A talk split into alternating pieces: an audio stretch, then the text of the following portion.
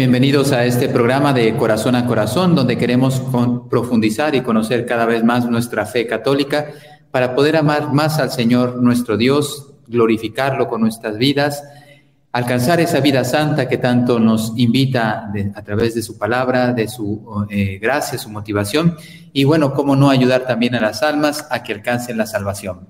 Todo esto en nuestra querida Iglesia Católica. Bien, pues estamos en un tema muy, muy, muy hermoso porque se acerca ahora la solemnidad del, Corpus Christi, el cuerpo y la sangre de nuestro Señor Jesucristo.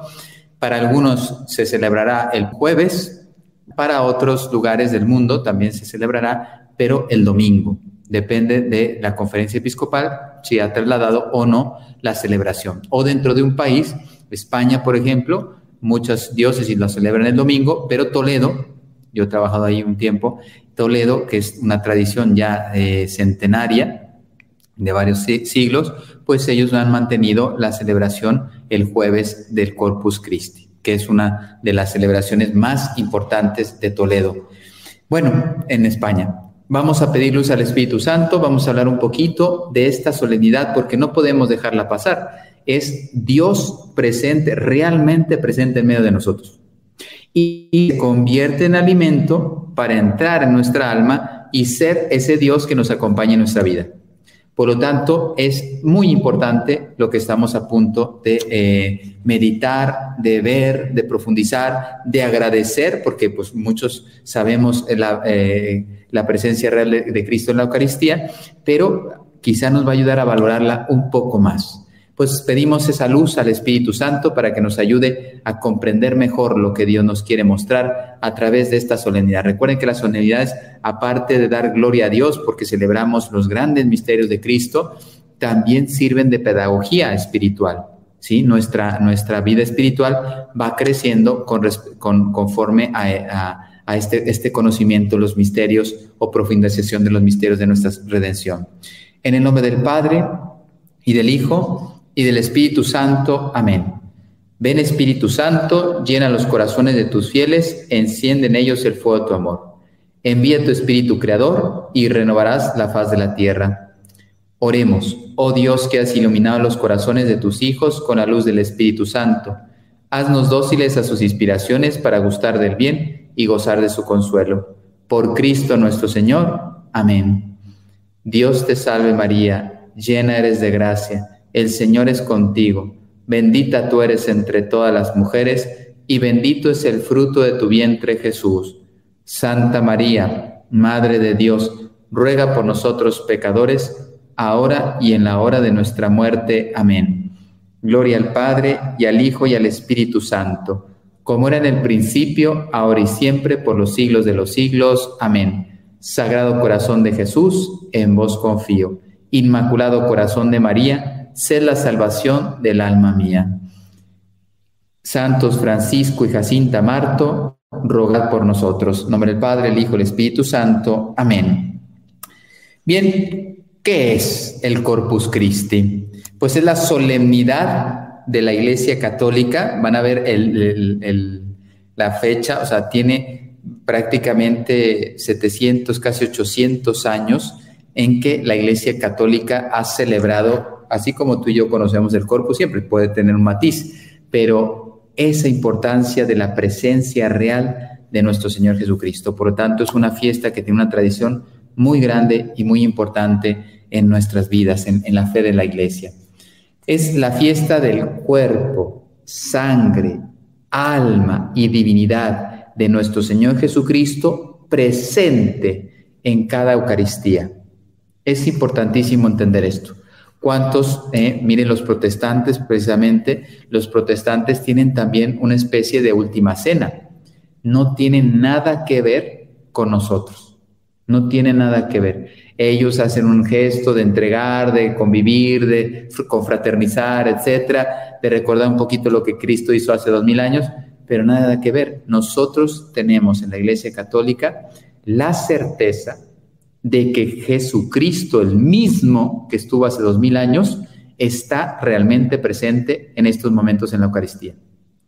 ¿Cómo no estar alegres? ¿Cómo no estar eh, pues muy agradecidos eh, con Dios por este gesto de quererse quedar con nosotros, de acompañarnos a nosotros en nuestra vida. Es el regalo más grande que tiene la iglesia. Ustedes saben que hay una exhortación apostólica de San Juan Pablo II, bellísima, Eclesia et Eucaristía, la iglesia y la Eucaristía, y dice él, lo que dice el Concilio Vaticano II, el Catecismo de la Iglesia Católica, todo nace de la Eucaristía, de ahí nace nuestro bien, nuestro tesoro mayor, y todo lo que hacemos en la iglesia debe culminar como ideal, como fin, como hacia ella todo se desemboca, la celebración eucarística. Pues todo esto tiene que abrir un apetito, una sed de Dios, de alimentarnos con el pan de, los ángeles y también de adorarlo, porque la Eucaristía no solamente está en la Santa Misa, que se convierte en, cuerpo y sangre para poder alimentar mi alma, pero es que también podemos en la reserva eucarística, en la adoración, cuando se expone, podemos adorarlo, podemos acompañarlo, podemos estar con él, consolarlo, repararlo, amarlo y lógicamente pues él nos alimenta, nos nutre, nos abre horizontes, nos hace grandes cosas en nuestra vida. Eh, y normalmente se celebraba, bueno, antes se celebraba el jueves santo. Hay una frase en España, y yo ya saben que yo viví 15 años en España y efectivamente la repiten mucho, dicen los españoles, dicen, hay tres jueves que brillan más que el sol. Es muy bonita, ¿eh? muy espiritual. Hay tres jueves en el año que brillan más que el sol. Jueves Santo, jueves de la ascensión, de nuestro Señor Jesucristo a los cielos, a la diestra del Padre, para después enviar el Espíritu Santo, pero la ascensión de Cristo a los cielos, y el jueves de Corpus Christi. Tres jueves que brillan más que el sol. Entonces, eh, ya lástima que se ha pasado al domingo, porque sí, algunos por razones pastorales dicen, claro, el jueves ya no iba la gente, en cambio el domingo pueden ir a las procesiones. Sí, pero pues el domingo ya es el día de la misa, ¿no? Entonces como que ya es algo habitual y quizá si hubiéramos tenido un poquito más de fuerza en la fe, mantener el jueves y que la gente, y bueno, ya los países ya, ya sus gobiernos son paganos y por lo tanto ya no promuevan las fiestas religiosas, inclusive en países de tradición católica, ya las están quitando todas porque es una persecución, pero hubiera sido muy bonito mantener ese día libre y que la gente, verdaderamente sintieron deseo de vivir ese jueves del Corpus Christi. Bien, San Juan Pablo II, entre otros santos, papas, etcétera, no han dejado de promover ese culto a la Eucaristía. No se nos olvide, la Santísima Trinidad es el misterio fontal. Acabamos de pasarla el domingo pasado, la, la solemnidad de la Santísima Trinidad. Y entonces, y la segunda, digamos, el segundo misterio más importante pues es eh, el, cuerpo y la sangre de nuestro Señor Jesucristo. ¿Por qué? Porque ahí engloba todo, ahí engloba la encarnación, engloba, bueno, el anuncio, la encarnación, el nacimiento, la Navidad, engloba la pasión de Cristo, la crucifixión, la sepultura, pero también la resurrección, y engloba también el envío del Espíritu Santo, y por lo tanto la iglesia. ¿no? Entonces, en la Eucaristía tenemos concentrado todo a un Dios. Entonces, de verdad que el, solo el hablar, el escuchar estas cosas, tiene que prepararnos para darnos cuenta que es bellísimo lo que Dios nos ha dejado, algo majestuoso. Nuestra vida tendría que girar solo y exclusivamente en la Eucaristía y todo lo demás tendría que estar en razón de la Eucaristía. Lo digo para que vean cómo está nuestro corazón de extraviado. O sea, ni siquiera los católicos, bueno, el domingo sí, lo tengo en cuenta porque es el domingo día de la misa. No, o sea, deberíamos ir a misa diaria. Fíjense, vamos a sacar conclusiones. Solamente con lo que hemos dicho, debería de sentir nuestro corazón un ardor, decir, yo quiero estar en misa diaria. ¿Por qué? Porque si está ahí todo el bien espiritual, natural, este, sobrenatural, la gracia misma, la Trinidad actuando, obrando, ¿eh? Dios Padre que envía hijo para, al Hijo para que eh, se pose en el altar y quien nos transforma, quien transforma el pan y el vino en el cuerpo y la sangre, alma y divinidad de Cristo, el Espíritu Santo. Entonces está el Padre eh, aplicando su voluntad, está el Hijo realizando la obra de la Eucaristía y está el Espíritu Santo transformando las especies en, especies eucarísticas, ¿no? en, en la presencia real de Cristo. Bien, ¿Qué nos decía el Santo Padre? Un extracto pequeñito de uno de sus discursos. Dice, en 2001, dice, la iglesia muestra al mundo el cuerpo de Cristo. En esta solemnidad muestra al mundo el cuerpo de Cristo. Y nos invita a adorar, adorar, adorar. El cuerpo de Cristo tiene que ser adorado por cada uno de nosotros. Cristo se nos da totalmente a sí mismo. Fíjate, nos amó y nos amó hasta el extremo quedándose con nosotros y entregándose por nosotros. Entonces, realmente Él, no con palabras, sino con obras, demuestra que nos amó hasta el extremo. Donde está el cuerpo, su sangre, su alma y su divinidad. Y le llamamos el Santísimo Sacramento, porque es memorial, ¿sí? actualización, ¿sí? haced esto en memoria mía, o sea, hagan esto y me vuelvo a ser presente, vuelven a recibir toda la fuerza espiritual ¿sí? del sacrificio redentor. Lo hizo antes de ser eh, prendido, tomado preso, llevado, usted sabe, flagelado, eh, crucificado, etcétera, ¿no? Entonces, todo ese, digamos, la entrega de Cristo en la cruz está contenida en el sacrificio. Es el sacrificio de la nueva y eterna alianza, la Eucaristía. ¿sí? Y recuerden, por ejemplo, cómo tiene fuerza la Eucaristía, que tanto los pastorcitos de Fátima, recuerden cuando el ángel de, el ángel de Portugal, el ángel de la paz, eh, se aparece, eh, perdón, la Virgen, no, el ángel de la paz, ya me estaba confundiendo, el ángel de la paz les enseña a hacer esta oración de adoración a Dios, uno trino, pero también de reparación por las ofensas que recibe Cristo en la Eucaristía. Santísima Trinidad, Padre, Hijo y Espíritu Santo, os adoro profundamente y os ofrezco el preciosísimo cuerpo, sangre, alma y divinidad de nuestro Señor Jesucristo, presente en todos los agrarios de la tierra, en reparación por los ultrajes, sacrilegios e indiferencias con que él mismo es ofendido. Y por los méritos infinitos de su Santísimo Corazón y del Corazón Inmaculado de María, os pido la conversión de los pobres pecadores. O sea, es una oración completísima, venida del cielo, por eso es perfecta.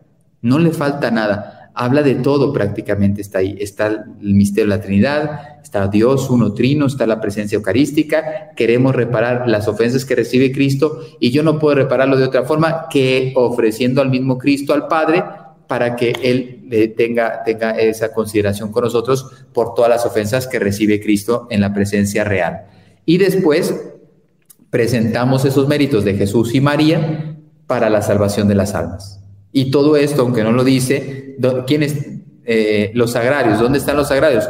¿A quién pertenecen los agrarios? A la Iglesia Católica. También está presente la Iglesia Católica, está María, está la, la Iglesia eh, peregrinante que suplica, que repara, que ofrece, que sacrifica, que ama, etc. Bien, Corpus Christi, volvemos a aquel jueves, aquel al primero, al jueves que le llamamos santo, dice San Juan Pablo II cuando el Redentor celebró su última Pascua con los discípulos, la última cena culminaba la cena pascual judía y se inauguraba, o sea, ya terminaba la antigua alianza que había hecho Dios, eh, Yahvé, con los, con los patriarcas, profetas, etcétera, con el pueblo Israel, y ahora empezaba la nueva y eterna alianza. Ya no va a haber otra. Hasta que Cristo venga, ya no esperamos otra alianza. La nueva y eterna alianza que es ese Cristo que se ofrece eh, eh, a través de, la, pasión y lo mm, recordamos, lo vivimos, lo actualizamos, ese sacrificio redentor, cada vez que celebramos la Eucaristía. Esto tiene que tocar nuestro corazón.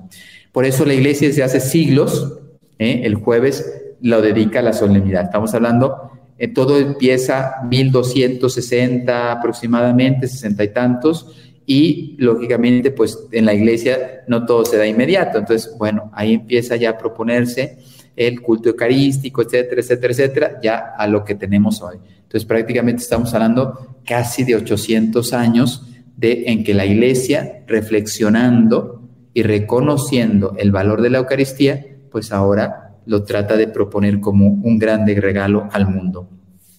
Por lo tanto, estamos invitados a adorar, a contemplar, exaltar. Es la fiesta del pueblo de Dios, porque es el alimento. Fíjate, ya no nos tiene que dar un maná, como daba el pueblo de Israel, alimentaba con codornices y con maná. No, ahora nos alimenta con el pan eucarístico para poder llegar a la vida eterna. Nos congrega en asamblea eucarística, en asamblea, eh, somos un pueblo, una comunidad que peregrina y se reúne ¿eh? para celebrar ese grande acontecimiento. El tesoro más valioso que heredó de Cristo, el sacramento, su misma presencia, y lo alaba, lo canta, le, lleva en procesión por las calles de las ciudades. Y eso es lo, lo hermoso. Nosotros creyentes sacamos en las calles, que cada vez está siendo más difícil, la persecución es en serio, ¿eh? cada vez más problemas te ponen, pero por ahora donde podamos a procesionar el cuerpo de Cristo, Corpus Christi, para que la gente vuelva a reconocer el valor de la Eucaristía. Hay mucha gente que no reconoce el valor de la Eucaristía. Bueno, a mí me ha tocado ver procesiones y la gente se arrodilla, llora, etcétera, se conmueve. Pues claro, porque está pasando el Señor y va tocando corazones. Y a lo mejor gente que no va a misa, el, volver a ver a, Cristo en procesión puede ser que vuelva. Decir, pero si está ahí y yo no le hago caso, estoy más metido en mis eh, afanes del mundo que eh, reconocer que ahí está mi Señor, ¿no? Y bueno, por eso hay que procesionar. Y también, que esto no siempre la gente lo entiende o lo toma en cuenta, el hecho de llevarlo en procesión también nos ayuda a que Cristo vaya limpiando el ambiente. Va limpiando el ambiente de toda la, digamos, esa contaminación espiritual que tiene el mundo. Es un don que supera toda alabanza y no hay canto que sea digno de Dios. Claro que no pero el hombre pues le ofrece lo que puede y lo que tiene, ¿sí? Los mejores cantos, los más solemnes, deberían ser para esa eh, eh, fiesta del corpus, ¿no?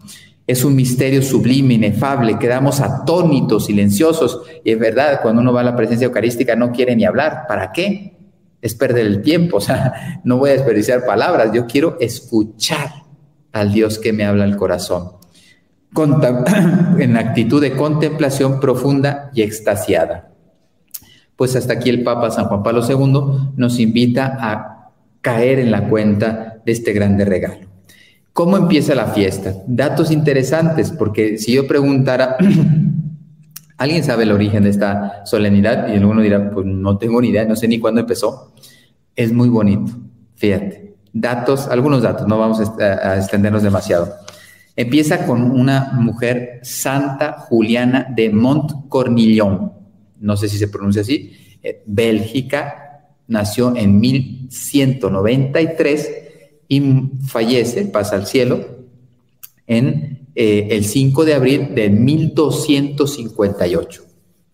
Pues ella, que era una amante de la Eucaristía, de la reserva eucarística, siente, ya es una inspiración, en su corazón que tiene que ser, o sea, tiene que tener, reservarse un momento, un espacio litúrgico para estar y reconocer esa presencia eucarística.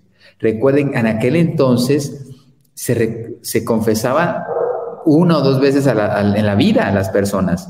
Y también, bueno, con que comulgaras una vez al año, dos veces al año y que te diera permiso el párroco, etcétera. O sea, no es la práctica que tenemos ahora, era, era muy difícil. Entonces, se tenía la reserva y poco más. Lo digo para que valoren el deseo que tenía esta santa, Santa Juliana, de, decir, no, Señor, tú te lo mereces todo. Te mereces una fiesta, te mereces una solemnidad litúrgica. Bueno, se lo vivió 65 años esta santa y eh, todo esto desde joven. Entonces empieza a sentir ese deseo de que decir, no, el Señor necesita estar acompañado, necesita estar celebrado. Y también el Señor le regala una visión para confirmarle que no era una idea de ella, sino que era una propuesta del cielo, que ella hiciera esas gestiones para invitar a la iglesia, porque ella siempre lo tuvo claro, en el mundo entero se tiene que celebrar el Corpus Christi, ¿sí? En aquel entonces, pues no existía nada de eso. Bien, entonces ella tiene una visión donde ve dice que ve una luna toda blanca, toda bella, que la representaba la iglesia, y tenía como una mancha grande, negra, esa luna blanca, pero sin embargo oscura una parte, ¿no? Y ella entendió muy bien, dice, eh, ¿por qué está oscura la iglesia? Porque le falta esta solemnidad. Y entonces ella ya le confirmó al Señor que tenía que luchar por esto. Va con un obispo, Roberto de Zorete, también belga, y le muestra este plan a este obispo. Y él se entusiasma y efectivamente reconoce que es de Dios y trata de instituir en aquel entonces, ahora cualquier fiesta litúrgica, si es de importancia universal, solo la Iglesia Católica en Roma, la Santa Sede, tiene la posibilidad de hacerlo, ¿no? Entonces, en cambio, en aquel entonces los obispos podían decretar ciertas fiestas, inclusive solemnidades, ¿no? Ahora ya no. Entonces, eh, todo esto pues ha ido evolucionando en la Iglesia, ¿no? Bueno, entonces él convoca un sínodo para mostrar pues que, era un sentir de la iglesia y efectivamente la acepta. Al año que siguiente, esto lo convocó en 1264, sí, no, 1246, 1246, convoca este sínodo y quedan que al, al año siguiente van a tener esa. Entonces, vivía Santa Juliana, el obispo le hace caso, convoca un sínodo y dice el año siguiente, ¿qué pasa? Que se muere el obispo. Entonces se detiene eso, esa, esa, ese, esa celebración. Bueno, el Papa llegó a, también al Papa Urbano IV y él pide a un monje que se llamaba Juan, no tengo, no tengo más datos de él, y que escribiera un oficio para celebrar el Corpus Christi, ¿no? Pues entonces este fray Juan empieza a hacer esta, esta, esta gestión. Después estamos hablando 1258, eh, va al cielo, parte del cielo, Santa Juliana, y entonces ella pues ya no puede seguir motivando y impulsando esta celebración. Entonces, una ermitaña que se llamaba Eva, amiga, digamos así, de, de Santa Juliana, también muy devota desde muy jovencita, Eva, la ermitaña Eva de la Eucaristía, entonces sí quiere seguir impulsando. Entonces, el sustituto de, Monseñor Roberto, que se llamaba Enrique de Gelders, obispo de Leich, dice, le insiste para que le pida al Papa. Bueno, ¿y qué pasa? Dios también tiene que hacer su parte. Entonces, para que esto quedara claro que venía de, Dios, ¿no? Y no de gestiones o presiones de los hombres o, eh, no sé, este, habilidades humanas, ¿no? No, Señor. Esto tiene que quedar claro que viene de Dios. Pues, ¿a qué, digamos, a qué apela el Señor para demostrar que es Él? Los milagros, ¿no? ¿Cómo creyeron que Fátima se aparecía? Cuando la eh, Sor Lucía le dice, haga un milagro para que la gente crea que usted se aparece, porque no me creen, ¿no? Entonces dice ella, no, el 13 de octubre voy a hacer un milagro. Tres meses antes lo avisó y la gente fue, fíjate, de estar ahí mil, dos mil personas en las siguientes apariciones después de mayo, a tener 70 mil en la última, aproximadamente 70 mil personas, porque estaba avisado de que iba a haber un milagro. Y efectivamente, el milagro del sol, que todo el mundo conocemos. Bueno, pues aquí hubo un milagro mucho más grande que el sol, mucho más importante que el sol. Milagro de Bolsena. Estamos en el año 1263, tiene todo el tiempo que pasó en esas gestiones, de ir eh, pues, eh, creando ese clima, digamos así, de favorable de la aceptación de esta solemnidad. Bueno, entonces un sacerdote que se llamaba Pedro de Praga, alemán, era alemán, empezó a tener dudas de la presencia real de Cristo en la Eucaristía.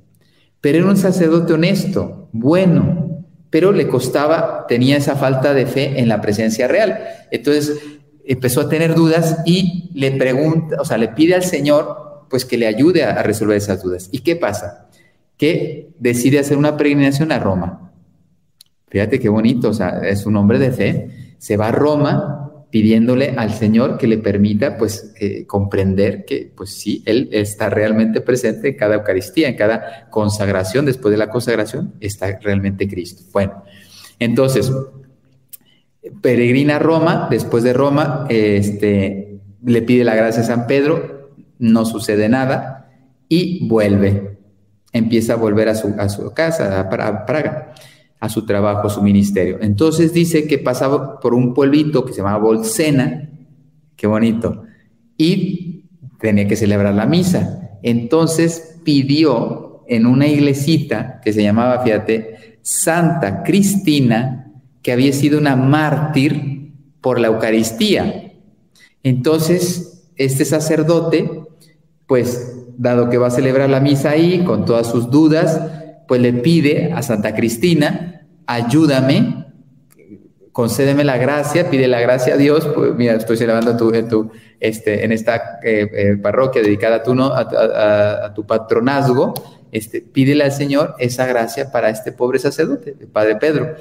Y entonces, celebrando la misa, efectivamente, consagra, dice, y eh, cuando fracciona el pan, para hacer la comunión, dice, comienza a sangrar, le salpica las manos y eh, el altar y el corporal en presencia de todos los fieles.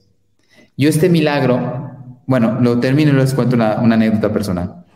Este, a tres kilómetros de Bolsena estaba Orvieto, y es una, una ciudad muy importante en aquel entonces, Orvieto una ciudad muy bella. Todo, a mí todo esto es que yo, me tocó estar por ahí. Entonces, Orvieto es una ciudad muy, muy bella, muy pequeñita, porque en aquel entonces no eran tan grandes, pero se quedaban pequeñas como ciudades comparadas con las de ahora, pero muy señorial, muy, bueno, muy importante. Ahí estaba el Papa. Está cerca, debe estar como a 40 kilómetros de Roma, más o menos, o entre 40 y 80, no creo que mucho más. Bueno, entonces ahí estaba el Papa Urbano IV, y lógicamente le llega toda la noticia. Y entonces pide al obispo de Bolsena que, que, vaya, este, ah, bueno, y para esto el Papa se acuerda de todo lo que le había dicho, le había hecho llegar Santa Juliana este, de la fiesta del Corpus. Entonces, claro, ahí está un signo que realmente estaba presente el Señor, porque el, sentido de la solemnidad es demostrarle al mundo, como dijo San Juan Pablo II ahora, de que ahí está realmente Cristo. Bueno, entonces dice, eh, manda al obispo diocesano de Bolsena a que trajera el milagro. Entonces el obispo de Bolsena iba a Orvieto, no se aguantó el Papa Urbano IV y sale en peregrinación al encuentro del obispo para encontrarse con ese milagro. Y efectivamente se cruzan las dos peregrinaciones, toma el corporal con sangre del milagro, con testigos, y se lo lleva a la Catedral de Orvieto. Pues desde ese entonces hasta el día de hoy el corporal existe y sigue manchado de esa sangre. A mí me tocó estar, eso es lo que quería comentar, eh, mi anécdota personal, muy bonita, porque yo fui a un curso, tenía ahí 22 años apenas, y me tocó ir a Roma, un curso de, formador, de formadores, muy bonito, un curso muy interesante. La verdad que me abrió mucho el, corazón y en esa edad me ayudó muchísimo. Y no, algún paseíto, por eso sé que está cerca de Roma, porque eran paseitos cercanos a Roma, pues culturales, espirituales, etcétera. Y dale que nos llevan a Orvieto y nos muestran el milagro. Entonces para mí me marcó mucho, porque yo era la primera vez que iba a Europa, nunca había estado. Bueno, yo estaba con todo era nuevo para mí, era impresionante. Las catedrales, qué bellas, qué grandes, etc. Y el milagro. Pues mira, de 1263 sigue vigente. El Papa entonces introduce la reliquia en, en, la Catedral de Orbeto y después escribe una bula que se llama Transiturus el 8 de septiembre, fíjate, el día de la Natividad de la Virgen, de 1264, un año después. Dice, después de haber ensalzado el amor de nuestro Salvador, expresado en la Santa, en la Santa Eucaristía, ordenó, fíjate, que se celebrara la solemnidad del Corpus Christi. Entonces, desde, digamos, oficialmente, ¿desde dónde viene? 8 de septiembre de 1264.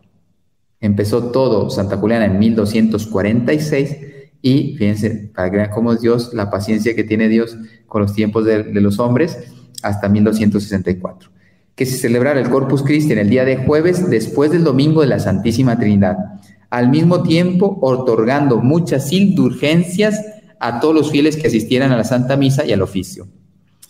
El Papa, que esto, esto te va a sonar muy cercano, el Papa convoca a dos grandes santos, un dominico y un franciscano, grandes santos, grandes eruditos, sabios, bueno, todo lo que tú quieras. San Buenaventura y Santo Tomás de Aquino, y les pide que hagan un oficio, cada uno por su parte. Santo Tomás hace su oficio, San Buenaventura hace su oficio. Cuando San Buenaventura, dice la historia, leyó el Pangelingua, ¿eh? ese canto que conocemos todos, el Pangelingua de Santo Tomás de Aquino, dice que rompió lo que él había hecho y solo admiró la profundidad, belleza de ese himno que Santo Tomás de Aquino había este, escrito. Y ustedes lo saben, es conocidísimo. Cuando hacemos la exposición y, cantamos en latín, eh, el tantum ergo pangelingua es, es parte de un solo canto. Pangelingua gloriosi. Bueno, mi, mi, voz no es muy buena, pero es tan bello que sin, tener voz me animaría a, a intentarlo cantar. ¿Por qué? Porque es que es impresionante. Cuando uno está y hace la exposición y está cantando ese canto, de verdad que ayuda a la fe decir, sí estás ahí, Señor. Te mereces, como dice, mira, no hay, no hay canto que alabe al Señor suficiente como Él se merece, pero es que es uno de los cantos, himnos más bellos que la iglesia tiene, y especialmente la Eucaristía. Bueno, fallece el Papa Urbano en 1264, entonces la bula no tiene tanta fuerza. Viene Clemente, el Papa Clemente V, y él retoma lo que había hecho Urbano IV y con él y ¡boom! le trata de dar otra impulso, ¿sí? Para que se adoptara esta fiesta y se fuera eh, incorporando, ¿no? Pero después viene, eh, bueno, dice que esta bula no hablaba de procesiones ni nada, mas sin embargo los papas Martín V y Eugenio IV, ellos se hicieron promotores de, las promociones, eh, procesiones, pero y todo esto se hizo común en el siglo XIV, estamos hablando 1300. Entonces, fíjate, de 1246, cuando empieza Santa Juliana, hasta 1300, más o menos, pues tuvimos que esperar alrededor de 50, 60 años para que ya la Iglesia Universal aceptara esto. En Colón, en 1306, en Worms, 1315, eh, en Estrasburgo, eh, Colón es colonia perdón, en 1316 en Inglaterra y en 1320 y 325. Y así fue extendiéndose poco a poco esa solemnidad. Y sí, fue adoptada por la iglesia. Ahora, ¿quién no celebra el Corpus Christi? ¿no? En la iglesia griega también estaba conocida la, fiesta del Corpus Christi en los calendarios sirios, armenios, coptos, melquitas y los rutinios de Galacia, Calabria y Sicilia. ¿sí? Recuerden que la Iglesia Católica tiene diversos ritos, pues también en los diversos ritos se fue instaurando esta solemnidad del Corpus Christi. El Concilio de Trento, estamos hablando siglo XVI, 1500, declara día festivo. Ya ahí sí ya queda consolidado, clarísimo, ¿no? Ustedes saben que Concilio de Trento fue una luz para la historia de la Iglesia y dice, pide que se celebre este excelso y venerable sacramento con singular veneración y solemnidad y que sea reverente, ¿no? Honoríficamente se ha llevado en procesión por las calles y los lugares públicos. Pues así los, los eh, cristianos atestiguan su gratitud y recuerdo por tan inefable y verdaderamente divino beneficio que Dios se haya quedado con nosotros, ¿sí? se hace presente una vez más la victoria y el triunfo de la muerte y la resurrección de nuestro Señor Jesucristo. O sea, más claro no podía ser el concilio. Entonces ya es como el culmen y fíjate, ahí ya sí especifica muy claramente que se hagan procesiones, que no, no, no dejemos de hacer procesiones. Bien, algunos milagros eucarísticos, ¿sí? Esto ya nos va a entusiasmar. En el siglo V, es muy interesante, este yo no lo conocía, la falsa hostia que se convierte en piedra. Bueno, estamos hablando de Constantinopla. Recuerden que eh, el periodo más o menos de San Juan Crisóstomo, estamos hablando este, de, San Juan Crisóstomo es del año 600 más o menos, inicios de 600, no recuerdo exactamente. Bien, y entonces eh, él predicó, bueno, el grande predicador San Juan Crisóstomo, recuerden, esto es, es, una novedad interesante, a San Juan Crisóstomo le han llamado en la Iglesia Católica el segundo San Pablo, para que vean quién era este, este hombre. Es un doctor de la Iglesia, de verdad un santo con una categoría impresionante y un celo apostólico como el de San Pablo.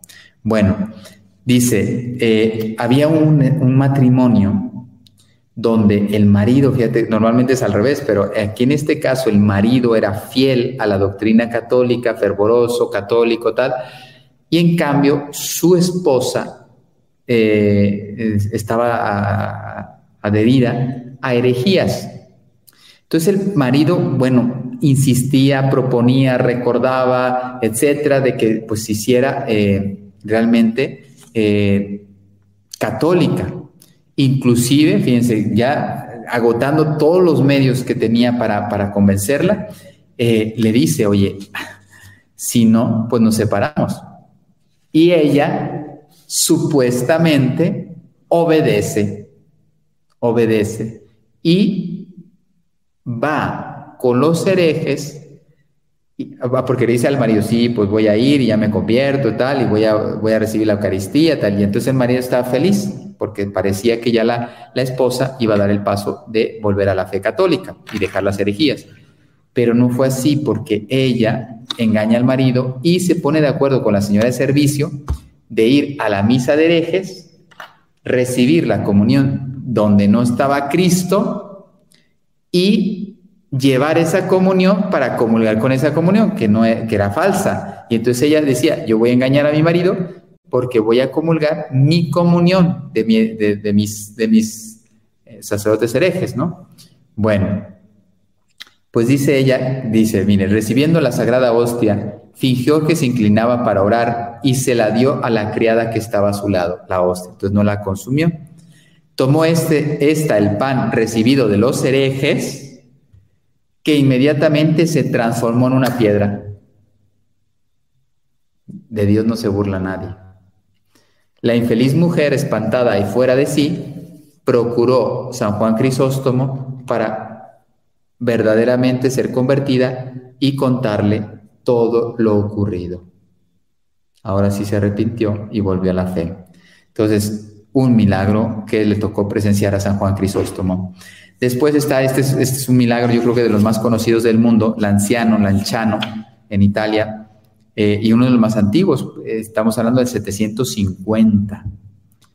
Igual, eh, una mañana primaveral, alegre, feliz, ¿cuántas misas no habría una misa diaria? Pues todos los días hay misa, convocaban las campanas para una misa más, pero no iba a ser una misa más, iba a ser una misa que iba a determinar en muchos, yo también estuve ahí, precisamente ese curso que les he comentado, me, llevaron a, Lanchano, o sea, imagínense, entonces yo estaba feliz viendo estas cosas, estos milagros, porque, o sea, yo decía, nunca había estado en Europa y, veía por primera vez y me llevaban a cosas espirituales muy potentes, pues para mí fue una marca muy bella. a mí me abrió los ojos ese, ese, ese curso.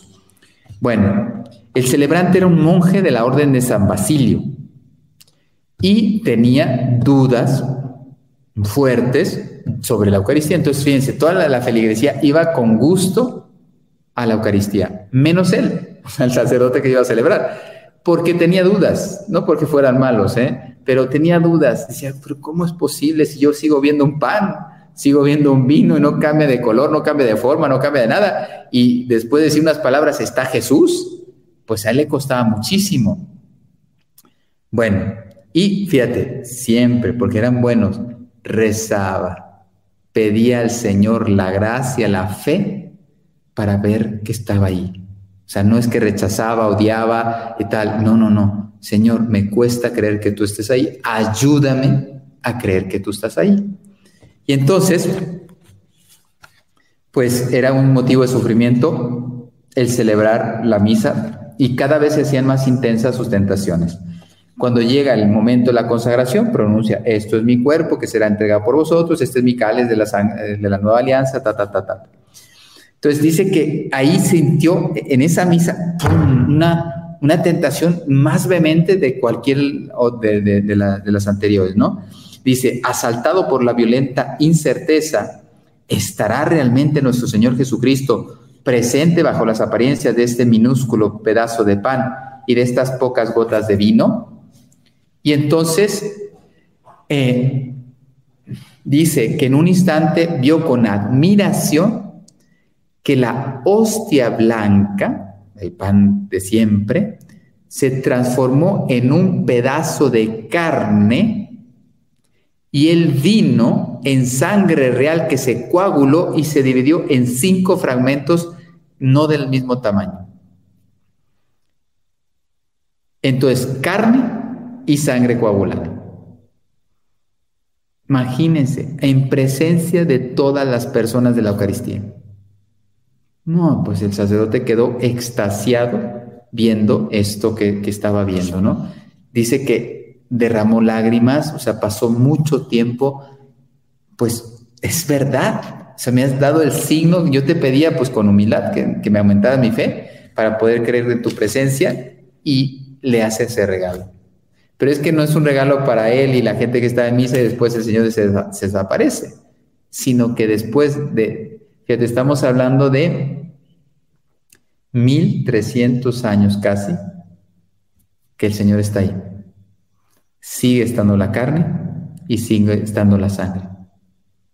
También hay un milagro de 1200 y algo. Yo he estado ahí porque recuerden que yo viví en Portugal un tiempo, casi cinco, no, contando los dos periodos, pues sí, casi cinco años. Y hay un milagro que se llama Santarém, la ciudad, que está entre Lisboa y Fátima, a 50 kilómetros, eh, más o menos están a un poquito más de 100 kilómetros, pues a 50 kilómetros de, Lisboa está Santarém, así lo pronuncian Santarém, se escribe Santarém, es la pronuncia de ellos. Y entonces ahí está un milagro de 1200, igual, sangre licuada, sangre coagulada, licuada desde hace 800 años licuado. O sea, tú puedes mantener 800 años un líquido sin nada. Imposible, es un milagro. Y de una Eucaristía. Bueno, pues el sacerdote, bendito sea Dios, por has destruido mi incredulidad, se manifestó, este, venid hermanos, o sea, imagínense, el sacerdote vengan y contemplen, es real, el Señor es real. Bueno, pues hay otros milagros. Voy a contar algunos más y, ya. La hostia que se transforma en carne durante la misa pascual, ya estamos en el año 1171. Un sacerdote que se llamaba Piero, Pietro, Pedro, de Verona, estaba celebrando la misa pascual en la iglesia de Santa María de Baldo. Estamos hablando del 28 de marzo de 1171. Entonces, Dice, la hostia consagrada fue partida al medio delante de todos los presentes. Imagínense, pues, cuántas misas no, he vivido y la gente te está viendo cuando llega el momento de partir el pan ¿eh? para poner el trocito de, cuerpo de Cristo en el cáliz y después ya te preparas para, este es el cuerpo de, Dios que quita el pecado del mundo, etcétera, etcétera, ¿no? Entonces dice que en ese momento de partir la, la persona vio sangre saltar Oye, pero si, fuera un pan, pues de un pan no sale sangre. ¿Por qué sale sangre? Bueno, todo esto lo presenciaron las personas. Entonces el milagro tenía testigos y sacó, salpicó fuertemente este, todo, el altar y, manchó Entonces la noticia se difunde tan rápido, porque estas cosas se rapidísimo boca a boca, que van dos obispos, el arzobispo de Ravenna y el de Ferrara, que estaban cerca de ahí, van y testifican la verdad del milagro. Entonces ya no había duda. y, comprobaron el milagro de ver la hostia transformada en carne y la sangre vertida. Ah, porque me vuelvo a decir, el pan ya no era pan, era carne. Y la sangre que salía de esa carne. Entonces, el milagro fue oficialmente reconocido por el Papa Eugenio IV el 7 de abril de 1442. Pues pasaron fíjense, casi este, 200, casi 300 años, ¿no? Entonces, eh, pero ya está, es un milagro, confirmado. Hoy hay otro milagro, el milagro de Alatri en Italia 1228, que yo me está viniendo así un poquito el de, el de creo que era de 1270, si no me equivoco.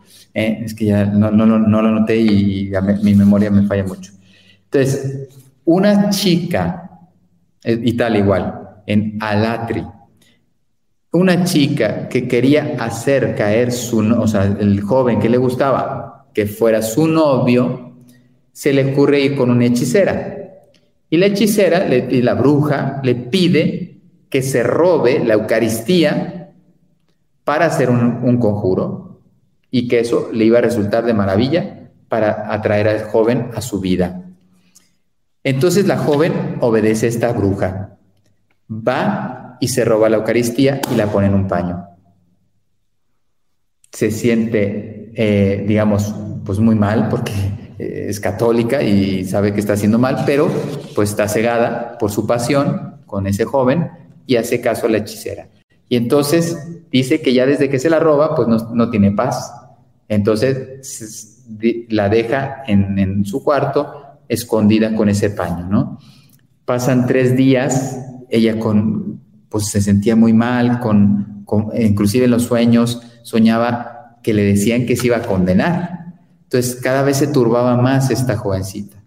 Y entonces llegó el momento en que o llevo la hostia a la bruja, a la bruja para que me diga qué es lo que tengo que hacer, o la devuelvo reconozco que he hecho un, sacrilegio y la devuelvo, pues tendré que confesar, tendré que reparar, pero la devuelvo. Y entonces, en esa disyuntiva que no lo tenía claro, ella va y dice, bueno, abre el paño y se encuentra con que este, dice, comprueba, estupefacta, la hostia estaba de color sangre pareciendo que estaba viva la hostia. Una, hostia como si fuera una carne. Imagínate la impresión. Entonces avisa a sus familiares, se corre la voz rapidísimo, el párroco es avisado de que ahí hay algo, ¿eh? se, robaron una Eucaristía y se ha manifestado, etc. Va y se la lleva. El párroco no lo lleva a la parroquia, sino a la catedral para que fuera adorada por millares y millares y millares de personas que pasaron, que se enteraron de ahí, de Alatri, y fueron a adorar a esta, esta, esta presencia real, ¿no? Dice, han pasado ocho siglos y la presencia es la misma, intacta de hace 800 años. Otro milagro, vamos terminando, es el último, pero muy bonitos, preciosos. Esto en Francia, Douai, así se pronuncia, Douai. Es difícil, son cuatro vocales juntas. Douai, Douai, Douai. En 1267. Estamos hablando ahí. ¿eh? Y todas esas cosas se habrán corrido en Europa. Estamos hablando de 1264, que es cuando es aprobado por el Papa Eugenio, y después de eso el Señor le manifiesta estos milagros, ¿no? que es el norte de Francia. El párroco estaba distribuyendo la comunión en la iglesia que se llamaba Los Canónigos de San Amato. Y entonces está dando la comunión y se da cuenta que, cayó una, que había caído una hostia y no la había visto. Entonces se arrodilla, la iba a tomar con una reverencia y delante de todos los que estaban viendo, ve que la hostia se levanta y va sola del piso al copón.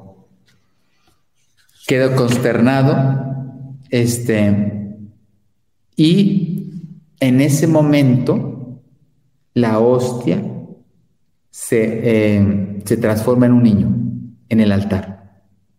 Entonces dicen que pega un grito este sacerdote, había canónigos, van los canónigos, los sacerdotes canónigos y, amados feligreses, que todos los que escuchan, y dice que duró una hora la presencia de ese niño, realmente salida de la Eucaristía. O sea, la Eucaristía es Jesús.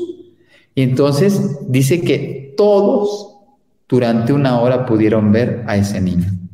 Entonces igual no había, eh, digamos, margen a la duda, porque eran varias personas, sacerdotes también, y no podían negar la evidencia. Vieron al niño Jesús durante una hora.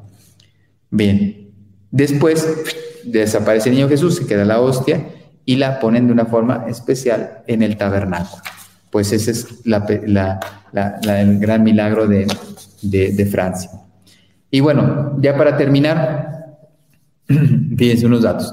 En Lanchano, este milagro que hemos dicho, eh, del 750, en 1970, dice, se hicieron estudios y se demostró que de forma inequívoca, o sea, realmente así era, era carne y sangre sacada de un ser humano vivo,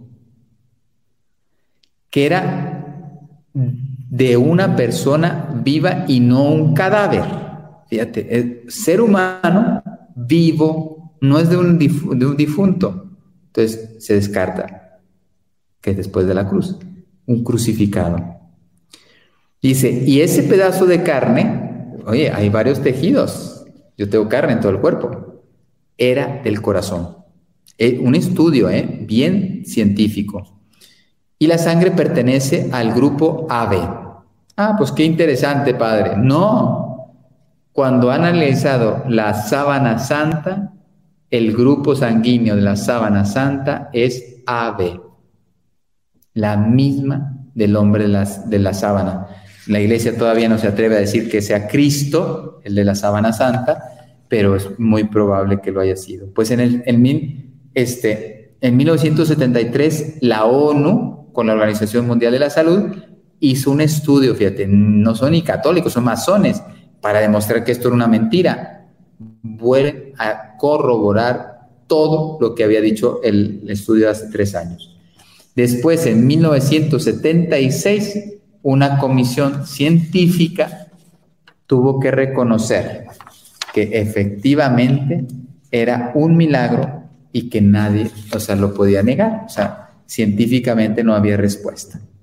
Bien, pues unos consejos para amar la Eucaristía de cinco santos. Los voy a leer porque son preciosos. Y ya con esto nos despedimos de este bellísimo programa. San Alfonso María de Ligorio, tened por cierto el tiempo que empleéis con devoción delante de este divinísimo sacramento. Será el tiempo que más bien os reportará en esta vida y más os consolará en vuestra muerte y en la eternidad y sabed que acaso ganaréis más en, un cuarto de hora de adoración en la presencia de Jesús sacramentado que en todos los demás ejercicios espirituales de un día. No se compara nada con la Eucaristía. San Francisco de Sales, un grande director de las almas, la oración unida con ese divino sacrificio de la misa tiene una fuerza indecible, de modo que por este medio abunda el alma de celestiales favores como apoyada sobre su amado. O sea, tú unes tu oración con la adoración o con la Santa Misa, no hay mayor fuerza. San Luis María Guiñón de Montfort dice, antes de que vayas a comulgar, suplica a esta bondadosa, yo lo hago, yo lo hago, a mí me lo enseñó un señor en Portugal, eh, no, a veces decía, a veces no, pero desde que escuché una, un laico, dice, para yo antes de comulgar, Ah, dice lo mismo que decía San Luis María Griñón de Montfort. Súplica a esta bondadosa madre que te presente su corazón inmaculado para recibir en él a su hijo con las propias disposiciones.